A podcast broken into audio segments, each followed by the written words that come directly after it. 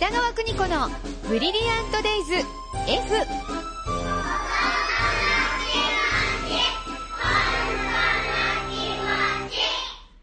この時間は保育心理士で保育カウンセラー、現在学校法人三高学園札幌子ども専門学校の教員を務める高橋弘樹先生とともに子育ての考え方やコミュニケーション、そして子育てのヒントをお伝えしています。高橋先生です。よろしくお願いします。はい、おはようございます。先生、今日お悩みが、はラジオネームコトリズムさんという方で、はい初めてメールなんですあ、なよ。るほど。で、毎回このコーナーを聞いて、はい育児の参考にしてくださってるそうなんですよ。あありがとうございます。ありがとうございます。はい。そんなコトリズムさん。3歳5ヶ月の子供がいるのですが、2人でいる時の遊び方があまり思いつかず、はいお絵描きをしたり、おままごとをしたりしても、そんなに長い時間続かず、過去私の遊び方が下手なのかもしれません、過去と G。一日が長く感じて、最近2人の時間が苦痛になっています。今しかない子供との時間を大切にしたいですし、2人の時間を楽しみたい気持ちもあるのですが、いざ2人で過ごしていると自分のしたいこともできないし、早く寝てくれないかななんて思ってしまい、こんな気持ちで接してしまって子供がかわいそうとも思います。どうしても楽しめない自分がいて、いつも葛藤しています。こんなお母さんでごめんねと日々感じています。育児を苦痛に感じてきてしまって本を参考にして遊び方を探したり育児を楽しむ方法などを模索したりしているのですが、なかなか自分に合った育児に対する気持ちの持ち方が見つけることができず高橋先生に相談させていただきましたとなるほど。ははいい。まず結論から言うと、うん全く大丈夫です。はい、もうお母さん安心してくださいとはいいうところで何も間違ってないですね。うんうんはい。こうやってお母さんが思ってることでもうそれがもうすべてもう1ポイントというところになりますね。気づいてるねってことですね。はい。そうですね。あの、遊び方が思い浮かばないってうん。おっしゃってたんですけど、うん。大体思い浮かばないんですよ。ほうほう。はい、もう思いつかないことがもう当たり前というところがあったり、うんあと、早く寝てくれないかなーって、もう誰しもが思いますよね。思いますよ思いますよね。一日付き合ってたら、はい。早く、もう当然早く寝てほしいって。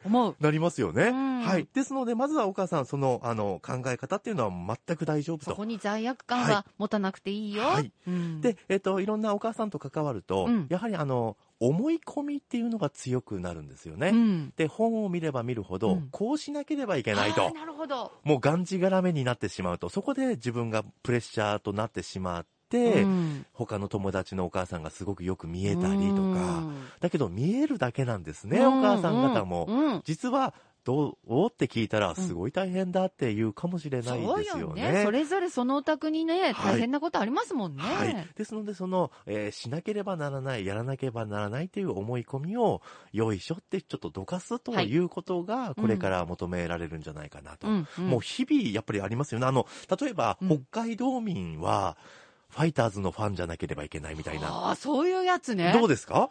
あ、うん、確かになんか他の球団の話しにくいとかあるかもね。ですよね。うん。だけどそれ思い込みなんですよ。うんうんうん巨人が好きだろうが、阪神が好きだろうが。いいよね。はい、いいし、うんそもそも野球に興味持ってない人もいますよね。あ OK だよねはい。それがいい悪いはジャッジできないので、ねそういったところの思い込みっていうのをこうなくしていくのがいいかなとはうん思います育児にもあるね。んだと。はいうんで、例えばこのお母さんで、あの、したいことができないって言ったところが出てはいはいきたんです、けどもありました、ね。はい、えーキーワードとして、ここのしたいことって何でしょうかとはい。いうところをちょっと掘り下げていく方が、いいかなと。うーん。はい。